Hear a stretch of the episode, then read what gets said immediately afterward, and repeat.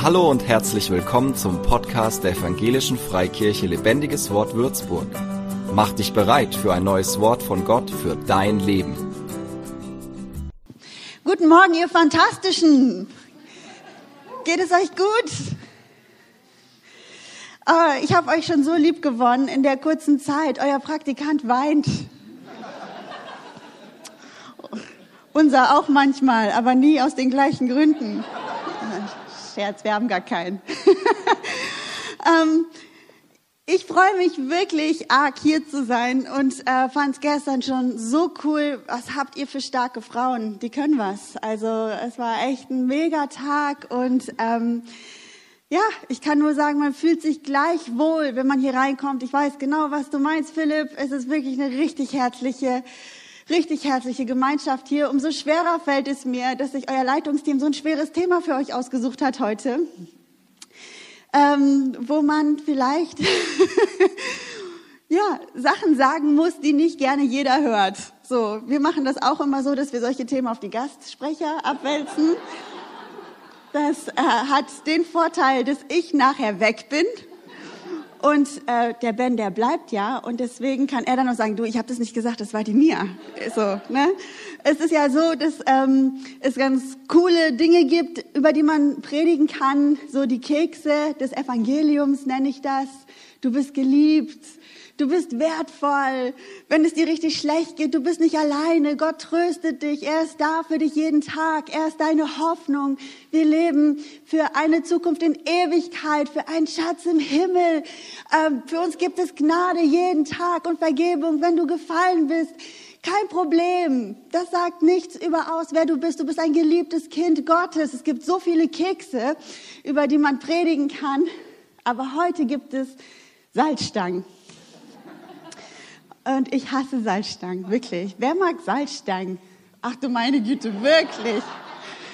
Salzstangen gibt's bei uns nur zu Hause, wenn einer Durchfall hat, weil der sonst nichts anderes essen darf. Aber ansonsten, ich kaufe auch keine. Ähm Warum gibt es Salzstangen? Ähm, wenn wir alle dieses Wahnsinnsgeschenk ähm, angenommen haben, Jesus in unserem Leben zu haben, ähm, haben wir eine, eine fantastische Sache erlebt in unserem Leben. Aber Gott lässt uns nicht dort, sondern es gibt da dieses Ding, das heißt Jüngerschaft. Und wo Gott uns zutraut, in gewissen Bereichen zu wachsen und an unseren Herzen zu arbeiten, auch wenn das nicht immer das angenehmste Gefühl der ganzen Welt ist. Jakobus, finde ich, hat ein richtig cooles Bild für. Er sagt, ähm, zu glauben oder im Glauben zu leben oder dein Umgang damit ist, wie wenn du in einen Spiegel guckst und du entdeckst Dinge, die an dir nicht richtig sind. Dein Hosenstall ist offen. Du hast noch hier eine Nutella-Spur vom Frühstück an der Wange. Äh, da guckt so eine Haarsträhne, so eine wilde, ganz arg in der Gegend rum und macht eine Antenne. Nee, ich habe dich nicht persönlich gemeint, alles gut. Äh, und du siehst diese Dinge und du entscheidest dich trotzdem, einfach so aus dem Haus zu gehen. Wer würde das denn machen? Ja, die ist kaputt. Ja, danke. Das, das würde man nicht so machen, sondern auch in dem Moment, wo dir jemand sagt, du, dein Hosenstall ist offen, ist immer unangenehm, oder? aber man macht ihn zu. Und so ist es mit Dingen in unserem Glauben oder in der Bibel. Der Spiegel ist das Wort Gottes, der spiegelt uns manchmal Dinge, die wir ändern müssten an unserem Herzen. Und wenn wir in die Bibel hineingucken und das lesen und das nicht ändern, sind wir genau wie dieser dumme Mensch, der einfach rausgeht, obwohl er unmöglich aussieht. Und das will ja niemand von uns. Und deswegen ähm, habe ich heute dieses Thema ähm, das mich dieses Jahr auch sehr herausgefordert hat. Und das heißt die Hochzeit meines besten Freundes. Es gibt auch einen Film, der hat aber mit der Predigt überhaupt gar nichts zu tun. Und deswegen äh, heute mal ein langer Bibeltext. Aber wo, wenn nicht im lebendigen Wort, kann man einen langen Bibeltext mal vorlesen, oder? Ihr liebt es doch wahrscheinlich. Das ist euer Keks für heute. Der lange Bibelvers. Okay, Johannes 3, Vers 22 bis 36. Danach kam Jesus mit seinen Jüngern in die Provinz Judäa. Er blieb einige Zeit mit ihnen dort und taufte. Auch Johannes taufte bei Änon in der Nähe von Salim, weil es dort genügend Wasser gab. Immer wieder kamen Menschen zu Johannes, um sich von ihm taufen zu lassen, denn damals war er noch nicht im Gefängnis. Eines Tages kam es zwischen einigen Jüngern von Johannes und einem Juden zu Streit darüber, welche Taufe wichtiger sei. Gemeinsam gingen sie schließlich zu Johannes und berichteten ihm, Rabbi, der Mann, der damals am anderen Jordanufer zu dir kam, Jesus, und auf den du die Menschen hingewiesen hast, der tauft jetzt selber. Alle Leute gehen zu ihm, anstatt zu uns zu kommen. Doch Johannes erwiderte, kein Mensch kann sich auch nur das Geringste selber nehmen. Es muss ihm von Gott gegeben werden. Ihr selbst könnt doch bezeugen, dass ich gesagt habe, ich bin nicht der Christus, der von Gott versprochene Retter. Ich soll ihn nur ankündigen, mehr nicht. Die Braut gehört schließlich zum Bräutigam. Der Freund des Bräutigams freut sich mit ihm, auch wenn er nur daneben steht. So geht es mir jetzt. Meine Freude könnte nicht größer sein.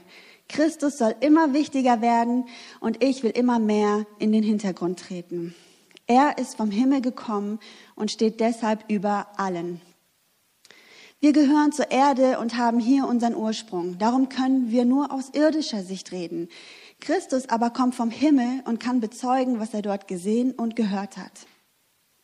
Trotzdem glaubt ihm keiner. Wer aber auf seine Botschaft hört, der bestätigt damit, dass Gott die Wahrheit sagt. Christus ist von Gott zu uns gesandt. Er redet Gottes Worte, denn Gott gibt ihm den Geist in seiner ganzen Fülle. Der Vater liebt den Sohn und hat alles seiner Macht unterstellt. Wer an den Sohn Gottes glaubt, der hat das ewige Leben. Wer aber nicht auf ihn hört, wird nie zum Leben gelangen, sondern Gottes Zorn wird für immer auf ihm lasten. Diese Geschichte hatte ich ganz lange gar nicht auf dem Schirm. Irgendwie, als ich die das erste Mal so bewusst gelesen habe, habe ich mich gefragt, habe ich die überhaupt schon mal gelesen? Ich war zehn Jahre in Bad Gandersheim. Ich müsste die Bibel zehnmal komplett durchgelesen haben. Und trotzdem ist mir diese Geschichte eigentlich so ein bisschen entgangen. Generell Johannes der Täufer gehörte gar nicht so sehr zu den Charakteren, über die ich schon so viel gewusst hätte oder mal studiert hätte oder reingelesen hätte. Wenn du mich so gefragt hättest, Johannes der Täufer, wer ist das und was macht der so? Da kommt von mir immer so ein Bild von Reinhold Messner, oder? So ein wilder, grober Mann mit wuschigen Haaren, der lebte in der Wüste, der hatte so einen Mantel aus Kamelhaar. Ich bin schon mal auf einem Kamel geritten, das ist nicht kuschelig. So äh, ein Mantel aus Kamelhaar. Ich habe mich so gefragt, hat er so einen Schlafanzug aus Igelpelz oder was, äh, wie war der so drauf? Der hat so Heuschrecken in also ein gesunder Snack wahrscheinlich, so in Honig getunkt. Der hat in der Wüste unter harten Bedingungen gelebt. Ähm, aber wer war dieser Mann wirklich? Johannes der Täufer, sein Name verrät es schon ein bisschen. Er war Täufer, genau.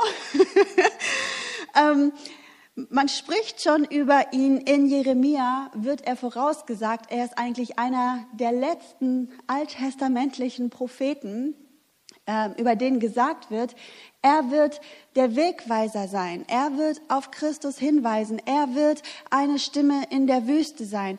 Das Volk Israel wird zur Buße kommen und zu ihm kommen, sich taufen lassen und zurückgeführt werden zum Glauben. Das ist die Verheißung, die auf seinem Leben lag. Nun kann man verstehen, dass jetzt hier vielleicht ein Konflikt entsteht. Er ist offensichtlich voll unterwegs in seiner Berufung. Er ist offensichtlich sehr erfolgreich. Wir haben es gerade gelesen. Alle kamen zu ihm, um sich taufen zu lassen. Sogar Jesus selber. Und jetzt entsteht folgende Angelegenheit. Seine Jünger kommen zu ihm und sagen, Johannes, Super Frechheit. Hast du das schon gehört? Jesus, der sich von dir hat taufen lassen. Wer weiß, vielleicht hat er das sogar bei dir abgeguckt. Der macht das jetzt selber hinten mit seinen Jüngern. Und weißt du was? Die sind hier direkt in unserer Nähe. Und das, das Schreckliche ist, zu denen gehen jetzt sogar viel mehr Leute als wie zu uns. So rein aus menschlicher Sicht gesehen kann man doch irgendwie verstehen, dass da ein Konflikt aufkommt, oder? So in der Kirche natürlich nicht, aber denk mal an deine Arbeitsstelle oder deinen Arbeitsplatz. Ähm, da ist es schon so, dass man vielleicht sein Herz bewahren müsste. Dass es was mit dir machen würde, dass du dich vielleicht bedroht fühlst in deiner Position und in deinem Dienst, wenn jemand kommt der das besser macht als du und alle gehen jetzt zu dem. Ein schwieriges Thema, aber wir können hier so viel von Johannes lernen. Deswegen habe ich so sechs Schritte aus dieser Geschichte mal rausgeschrieben, ähm, die alle ein bisschen pieksen, aber die alle unheimlich gut sind und wo Johannes uns ein Vorbild drin gewesen ist. Der erste Punkt heißt, meine Aufgabe verstehen und tun. In Matthäus 11, Vers 10 lesen wir, Johannes ist der, über den es in der Schrift heißt, ich sende meinen Boten vor dir her, er wird dir vorangehen und dein Wegbereiter sein. In Johannes 3, Vers 28, die Stelle, die wir vorhin in Lang vorgelesen haben, ihr selbst könnt bezeugen, dass ich sagte, ich bin nicht der Messias, ich bin nur als sein Wegbereiter vor ihm hergesandt. Das ist so leicht gesagt irgendwie hier in der Bibelstelle, aber es braucht ein demütiges Herz, ein Wegbereiter zu sein. Jemand, der nicht die ganze Ehre und den ganzen Ruhm für sich selber nimmt, sondern jemand, der einen Weg vorbereitet für jemand anderen. Das ist besonders schwierig für die Menschen, die als Liebessprache Lob und Anerkennung haben. Gibt es hier welche? Nein? Ja? Mir fällt es auch manchmal ganz schwer, wenn ich mir was ausgedacht habe, bei uns auch in der Church, und wir starten so eine Kampagne und ich habe so stundenlang darüber nachgedacht und dann fällt mir irgendein Titel ein und dann geht einer aus dem Creative Team nach vorne und stellt die Kampagne vor und alle loben nachher den. das piekst einen und das ist auch, glaube ich, ganz menschlich, dass das einen piekst. Ich will hier niemandem mein schlechtes Gewissen machen, dass du dann denkst, was stimmt mit mir nicht? Bin ich so ein böser Mensch? Nein, ich glaube, wir sind da alle gleich haben die gleichen Herausforderungen und die gleichen Sachen, die uns pieksen. Die Frage ist nur, wie gehen wir damit um? Es ist ein Riesensegen, seine Berufung zu kennen. Darüber haben wir gestern auch ähm, einiges gesprochen. Aber es ist noch ein größerer Segen, sie mit vollem Herzen und Begeisterung auch leben zu können. Wenn du wirklich glücklich bist in, in dem, was du tust. Ich kenne so viele Menschen, die jeden Morgen das hassen, zur Arbeit zu fahren und einfach nur froh sind, wenn es rum ist. Ich bin so dankbar, dass ich äh, einen Job habe, der mir echt Spaß macht. Es ist echt ein Privileg, ähm, das zu lieben, was man tut. Dennoch beobachte ich, es gibt so zwei Arten und Weisen, so mit seiner Berufung umzugehen und mit dem, was das tut. Das eine, und da finde ich mich selber so wieder, man fragt sich immer wieder, auch Thema von gestern, bin ich eigentlich wirklich gut genug für das, was ich mache? Es hat mich so viel Zeit in meinem Leben gekostet, nicht andauernd den Stimmen in meinem Kopf und den Stimmen vom Feind zu glauben, dass ich nicht gut genug wäre. Dass ähm, man nicht immer davon ausgehen muss, dass jeder Gegenwind bedeutet, ein Zeichen ist dafür, dass man es nicht tun soll, sondern dass man zu dieser Versöhnung mit sich selbst findet, nein, das ist mein Weg und das ist meine Berufung. Ich habe schon so oft bei jedem kleinen Gegenwind, bei jeder Kritik, bei jedem Punkt gesagt, ach, ich habe eigentlich keinen Bock mehr, das zu geben. Ich gehe zum Edeka an die Kasse. Da wird niemand irgendwas auszusetzen haben an mir oder an meiner Arbeit. Ich ziehe da ganz glücklich meine Sachen drüber, piep, piep, piep, das macht 83,50 Euro und dann gehe ich glücklich nach Hause. In dem, was ich jetzt tue, gibt es so manche Tage, ähm, da fällt es mir echt schwer, dran zu bleiben ähm, an dem, was Gott für mich hat. Dann liest du irgendwelche Dinge in YouTube unter deinen Videos, die ist hässlich, die ist eine Frau, was hat die für eine Hose an? Ähm, da geht's, geht's einfach los. So, sobald du hier vorne stehst, gibst du dich dem Preis, dass Menschen über dich urteilen. Ist es gut, was sie sagt? Ist es nicht gut, was sie sagt? Spricht mich das genug an? Spricht mich das nicht an? Das ist mir nicht tief genug. Das ist mir zu charismatisch. Also du bist ständig dem so ausgesetzt und du fragst dich, kann ich überhaupt ein Wegbereiter sein? Kann ich überhaupt in meiner Berufung leben? Und ich glaube, das ist auf der einen Seite vom Pferd runterfallen, dass du dich vielleicht abhalten lässt davon, das zu tun, was du tun solltest, weil du denkst, dass du nicht gut genug bist. Aber wie es mit allen Dingen ist, ist es auch nicht gesund, auf der anderen Seite vom Pferd runterzufallen. Wenn du über deinen Dienst oder deine Aufgabe, vielleicht auch sogar hier in der Kirche denkst, dass du eigentlich überqualifiziert bist und zu gut bist, um das zu tun, was du tust. Das hier vorne scheint immer so attraktiv zu sein, alles, was auf der Bühne passiert und sind immer die Dienste, die dann unheimlich gerne angestrebt werden. Es gibt dazu übrigens auch immer eine Kehrseite. Es hat immer alles Vor- und Nachteile, aber die sieht man oft nicht, wenn man äh, zum Beispiel einen Dienst im Kaffeeteam hat, weil man ja nicht weiß, was für Nachteile das hat, hier vorne zu sein. Und das Gras ist immer grüner, da wo du nicht gerade bist, oder? Ist doch so. Und dann denkst du vielleicht, du bist zu höheren Berufen und äh, ich mache mir doch meine Hände nicht schmutzig mit so einer Art von Dienst. Und die Gefahr dabei ist, ich habe hier einen Satz mal aufgeschrieben, der mir viel bedeutet. Die Gefahr dabei, ein guter Wegbereiter zu sein, ist, dass du so gut wirst, dass du denkst, du könntest doch selber der Weg sein. Dass es dir nicht mehr reicht, einen Weg vorzubereiten, sondern dass du selber der Weg bist. Wärst du versöhnt mit so einer Rolle, wie sie Johannes hat, zu verstehen, es geht nicht um dich und wie erfolgreich du das tust, was du tust, sondern dass dein ganzes Leben eigentlich auf jemand anderen hindeuten sollte. Und da haben wir alle die gleiche Berufung, Wegbereiter für Jesus zu sein. Das tun wir alle mit unterschiedlichen Talenten, unterschiedlichen Berufen, unterschiedlichen Arten und Weisen. Aber unterm Strich haben wir alle den gleichen Ruf, ein Wegbereiter für Jesus zu sein. Und reicht dir das aus, dass es nicht um dich geht und du auch manchmal nicht die Ehre und den Lob und die Anerkennung bekommst, sondern dass unser ganzes Leben darauf abzielt, den Weg für Jesus vorzubereiten. Also Punkt eins: meine Aufgabe verstehen und sie auch tun. Der zweite Punkt heißt, ich kann mir nichts selber nehmen.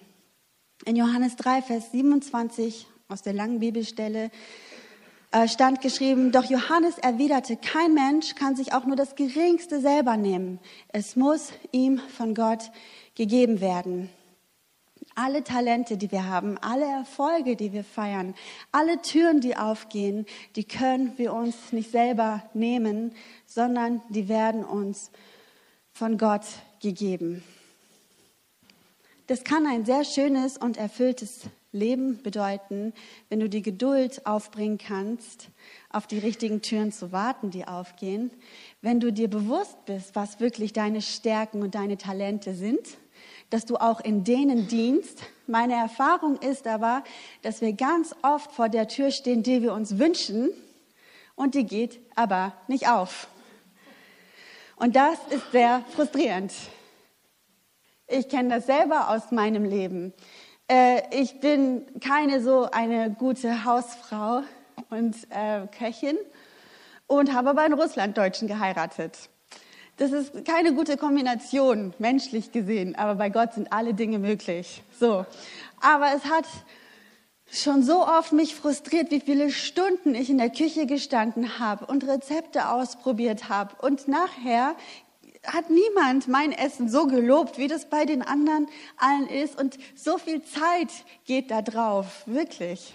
So viel Zeit, bis du irgendwann checkst, das ist nicht deine Tür Geh, geh doch mal durch die Tür, die für dich ist. Ich arbeite in der Worship-Branche. Ich habe sehr viele frustrierende Gespräche mit Menschen, die unbedingt ins Lobpreisteam wollen. Und dann kommen sie zum Vorsingen. Und was soll ich sagen? Ich glaube, dass Gott nicht grausam ist. Ich glaube, dass wenn Gott für jemanden die Berufung hätte, im Lobpreisteam zu sein, dass der dann auch das Talent dafür hat. Ich glaube nicht, dass Gott Menschen demütigen möchte. Stell dir mal vor, ein Mann wird geboren mit einem Bein und Gott sagt, deine Berufung ist es, Fußballprofi zu sein. So ist doch Gott nicht, oder? Ich glaube fest daran, dass deine Talente, die du hast, ein Hinweis darauf sind, was Gott mit dir vorhat, weil er möchte, dass du glücklich bist. Es macht uns glücklich, wenn wir Dinge tun, die wir gut tun können, oder? Es ist frustrierend, wenn du irgendetwas willst. Du hast einen viel höheren Zeitaufwand als die Leute, die im Natürlichen gut da drin sind. Und trotzdem bist du nie so gut wie die. Das frustriert dich. Das frustriert dich nicht nur, das führt dich in Vergleichen, das führt dich in Neid und Eifersucht, obwohl derjenige nichts davon kann. Denn rate mal was, derjenige, der durch deine Wunschtür geht, der hat sie dir nicht geklaut. Das haben wir gerade gelesen. Niemand kann sich etwas selber nehmen. Derjenige, der den Job bekommen hat, den du gerne gewollt hättest, der hat ihn nicht dir geklaut. Gott hat ihm den gegeben. Das war seine offene Tür. Der hat da seine Begabungen. Und es ist manchmal so schmerzhaft. Früher haben Leute immer zu mir gesagt, oh, deine Eltern, die sind schon echt hart und so, immer so super ehrlich. Ja, das war manchmal schmerzhaft, wenn mein Vater zu mir gesagt hat, du kannst das nicht, lass das lieber. Und alle anderen waren immer, oh, wie kann man sowas seinem Kind sagen? Man muss doch sagen, komm, bleib dran und ähm, üben. Aber im Endeffekt, wenn ich jetzt so zurückblicke, bin ich froh und dankbar, dass meine Eltern mir gespiegelt haben, was ich nicht kann, aber mir auch sehr viel gespiegelt haben, was ich kann, damit sie mich in meinen Stärken stärken und meinen Schwächen schwächen. Ja, sein super Motto fürs Leben generell. Stärken, stärken, schwächen, schwächen. Damit ich nicht andauernd meine Zeit verplemper mit Dingen, die nicht mein Weg sind. Ich glaube, in der Kirche verlieren wir viel zu viel Zeit. Die falschen Türen öffnen zu wollen, den Frust zu haben, sich das selber irgendwie hinzulegen, da passiert dann auch so viel Manipulation. Aber Gott hat mir gesagt, es ist so schwer, mit jemandem zu argumentieren, wenn Gott dir das gesagt hat, aber du einfach siehst, aber dann hättest du, also dann würdest du doch auch Frucht in diesen Bereichen irgendwo sehen. Ich glaube an einen Gott, der ein Leben in Freude und Fülle für uns will. Und deswegen, es ist schmerzhaft, zu dieser Einsicht zu kommen, wenn du vielleicht vor deiner Tür stehst, die du dir so arg gewünscht hast, aber du kannst sie dir nicht selber nehmen. Such die Tür, die Gott für dich hat. Gott hat eine Tür für jeden Einzelnen, der hier sitzt und sie wird fantastisch für dich sein. Sie wird dich glücklich machen. Die Pläne Gottes sind immer die allerbesten für uns. Der dritte Punkt. Ich soll ihn ankündigen und mehr nicht. Ich habe das schon im ersten Punkt eigentlich auch schon ganz gut mitgenommen. Es ist unsere Aufgabe, mit allem, was wir haben, ist es auf ihn zu zeigen. Wir haben ein Motto bei uns in der Kirche, das heißt Menschen begeistern, Jesus nachzufolgen. Und das tust du, egal in welchem Team du bist. Ich liebe Kaffeeteams. Die haben immer das beste Lächeln, finde ich, weil sie wissen, dass sie die Menschen glücklich machen mit dem Kaffee, den sie rausgeben. Wenn jemand kommt zu euch in die Kirche und er wird so willkommen geheißen, was macht das denn mit seinem Herzen? Er fühlt sich getragen, er fühlt sich willkommen. Du bereitest einen Weg für Jesus, indem du den Kaffee rausgibst, morgens hier vorm Gottesdienst. Wenn du im Welcome-Team bist oder Ordner-Team, ich weiß nicht, wie ihr das nennt, und hier kommt jemand hin, er ist vielleicht alleine gekommen zum allerersten Mal und jemand sagt, hallo, herzlich willkommen, wie schön, dass du da bist. Was glaubt ihr denn, was das mit seinem Herzen macht?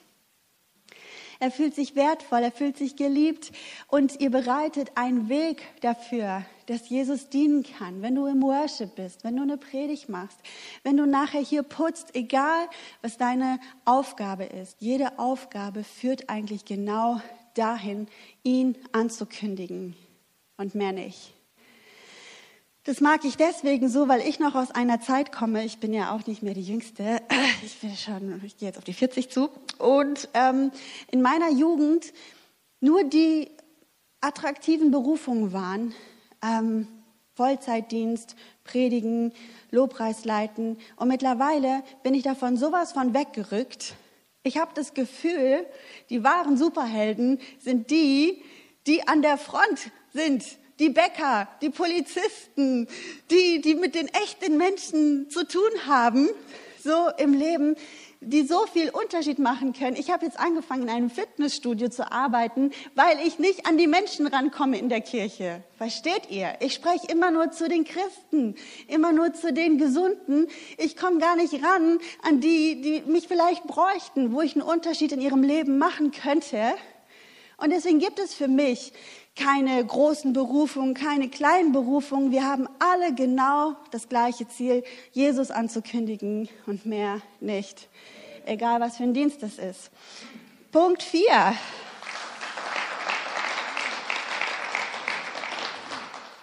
Punkt 4, und der ist auch hart. Johannes 3, Vers 29.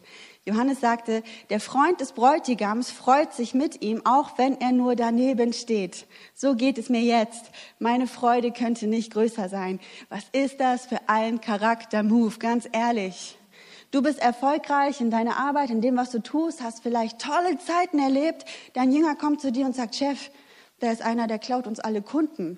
Und du reagierst, oh, ich könnte nicht glücklicher sein. Der hat was verstanden. Er bringt dieses Bild von Bräutigam und dass er der Freund ist, der daneben steht. Es geht um die Hochzeit seines besten Freundes. Kein Trauzeuge drängt sich am Tag der Hochzeit in den Mittelpunkt und will die Liebe der Braut haben. Das wäre sehr, sehr merkwürdig. Und dann hat auch der Trauzeuge wahrscheinlich was nicht ganz richtig verstanden, sondern es geht darum, mit allem, was ich tue, dass Menschen sich doch nicht in mich verknallen und in meine Talente, sondern in Jesus.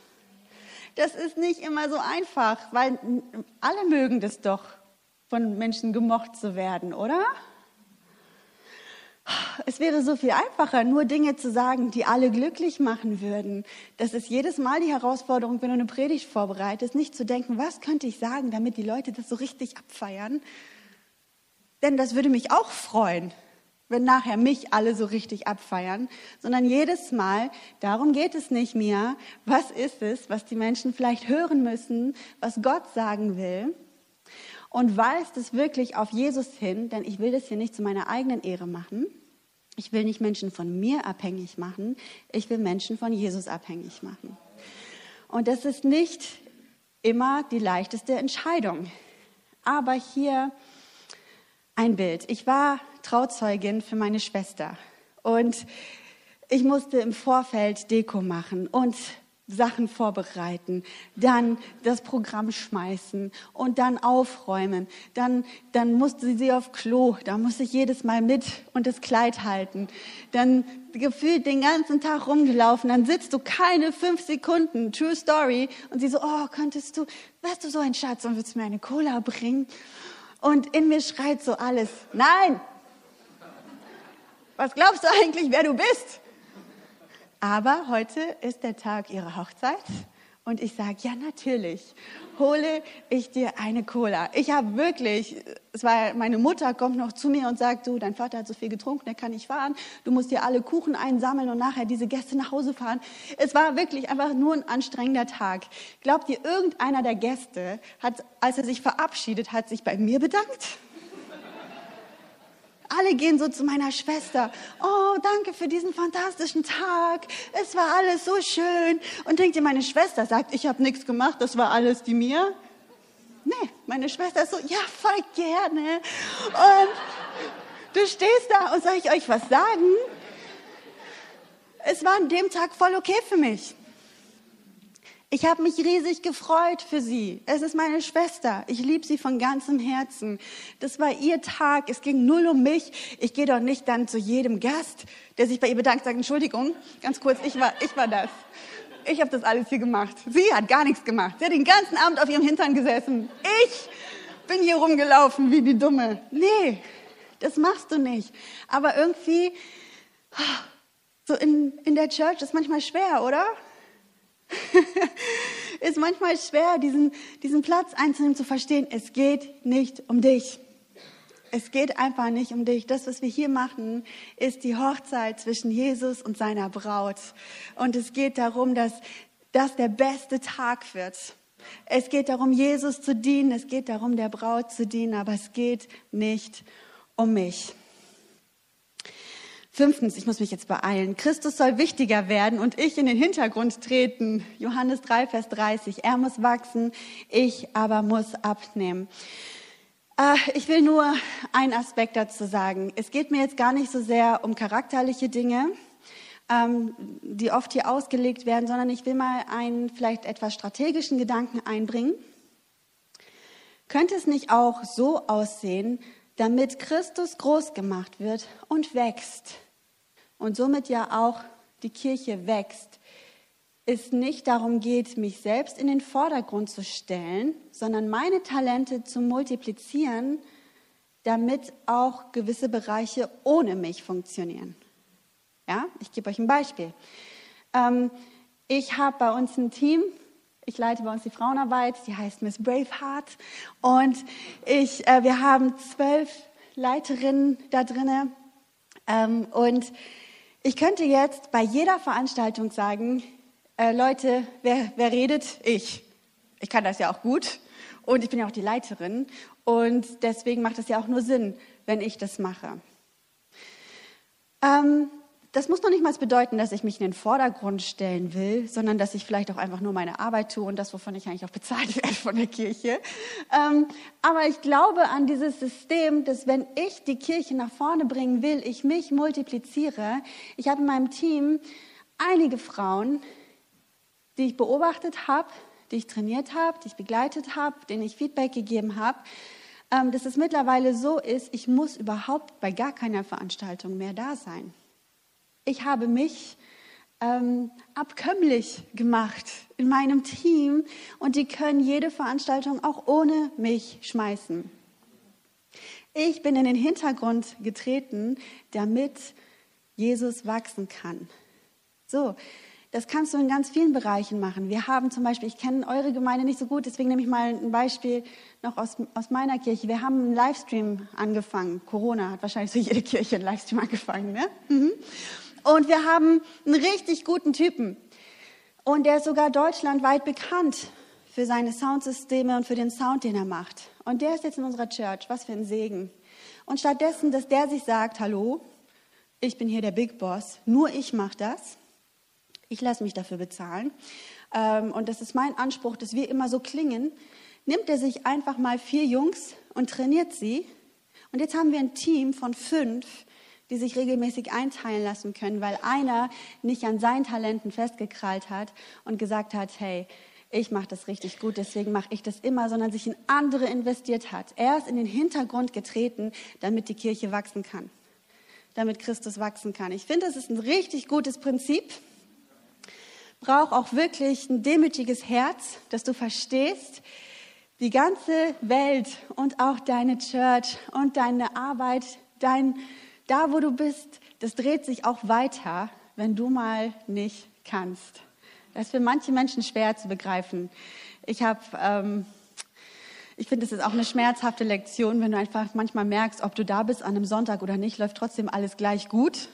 Das kann dich entweder richtig treffen, weil du denkst, mich hat gar keiner vermisst, oder du kannst denken, was für eine krasse, was für eine krasse Kirche. Wie gut, dass wir so viele tolle Leute haben. Was für ein Segen, dass wir so viele coole Leute am Start haben, dass es nicht von Einzelnen abhängig ist, sondern dass du dich multipliziert hast, damit er wachsen kann und du in den Hintergrund gehst. Und mit dem letzten Punkt mache ich jetzt den Sack zu. Johannes, der labert nicht einfach nur. Kennt ihr das? Wir Christen sind ja auch nicht dumm. Wir wissen ja auch oft, was man sagen muss, was richtig ist. Und jetzt kommt jemand und jetzt gibt es den Konflikt und jetzt ist der Jünger da. Und Johannes hätte ja aus seinem Herzen denken können, ja, finde ich richtig doof, aber ich werde jetzt die geistlich korrekte und politisch korrekte Antwort geben. Immerhin steht das nachher in der Bibel, ich könnte mein Gesicht verlieren. Deswegen antworte ich jetzt, was alle hören müssen. Nee, er redet nicht nur, sondern er wird direkt wieder aktiv nachdem er all diese Punkte gemacht hat und sagt am Ende in Johannes 3, Vers 36, wer an den Sohn glaubt, der hat ewiges Leben. Der verfällt fast noch mal eine eigene Predigt am Ende. Wer aber dem Sohn nicht glaubt, der wird das Leben nicht sehen, sondern der Zorn Gottes bleibt auf ihm. Der sechste Punkt, meine Aufgabe verstehen und tun. Genau der gleiche wie der erste. Es ist so wichtig, dass wir, wenn du heute vielleicht manche Dinge im Spiegel entdeckt hast, an denen du arbeiten müsstest, an deinem Herzen, dass du nicht einfach nach Hause gehst und daran nichts änderst, sondern dass du dir den Mut nimmst, dir die Sachen anzugucken, darin zu wachsen, an deinem Herzen arbeiten zu leiten.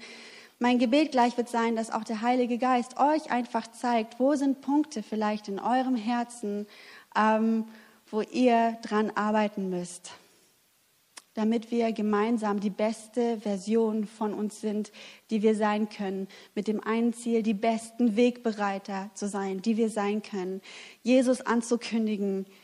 Ähm, und da ist es vollkommen okay, zuzugeben, wo man an gewissen Punkten noch schwächelt und daran arbeitet, um wirklich für Jesus alles zu geben. Ist das okay? Gut, dann bete ich noch für uns und dann bin ich fertig.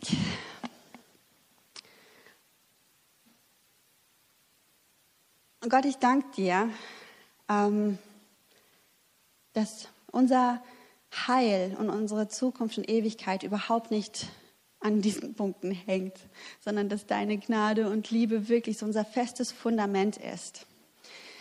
Dass äh, du kein Gott bist, der leistungsorientiert liebt, oder auch stolz auf uns ist, sondern wir sind deine Kinder. Und egal, wo gerade jeder einzelne von uns steht, ähm, liebst du uns einfach sehr und hast so einen liebevollen Blick für jeden Einzelnen. Und dennoch stehen wir heute hier und sagen, wir möchten den nächsten Schritt gehen. Wir möchten keine Kinder bleiben, wir wollen reifen, wir wollen wirklich so diesen Jüngerschaftsprozess auch sehen in unserem Leben, wie wir dir immer ähnlicher werden wie wir in Bereichen Veränderungen erleben in unserem Leben. Und auch da, wo es uns schwerfällt, wissen wir, dass wir siegreich sein können, weil du in uns lebst, weil du uns stark machst. Dass da, wo wir schwach sind, da bist du stark in uns. Und so möchte ich dich einfach bitten für unsere Herzen heute Morgen. Überall, wo da vielleicht noch Stolz ist oder diese Suche nach Ehre und Anerkennung und dass uns das manchmal verletzt, wo wir übersehen werden, dass uns das frustriert, wo Türen nicht für uns aufgeht, dass du unsere Herzen anrührst. Dass du alle die, die vielleicht jetzt Heilung an ihrem Herzen brauchen, ähm, dass du sie anrührst. Dass so übernatürlich einfach deine Liebe jetzt gerade dort strömt und sie auch wirklich diesen Blick bekommen, es geht nicht um mich. Ich will mich selbst beiseite tun und wirklich für dich leben, Jesus, ein Wegbereiter für dich sein. Und ich weiß, dass du ein großzügiger Entlohner sein wirst und dass ein Riesenschatz auf jeden Einzelnen wartet. So möchte ich dich bitten für, für Mut und Entschiedenheit heute wirklich diese Schritte zu gehen. Und ich danke dir, dass du das auch tust. Amen. Für mehr Infos besuche uns auf Facebook unter lebendigeswort.de oder einfach persönlich im Sonntagsgottesdienst.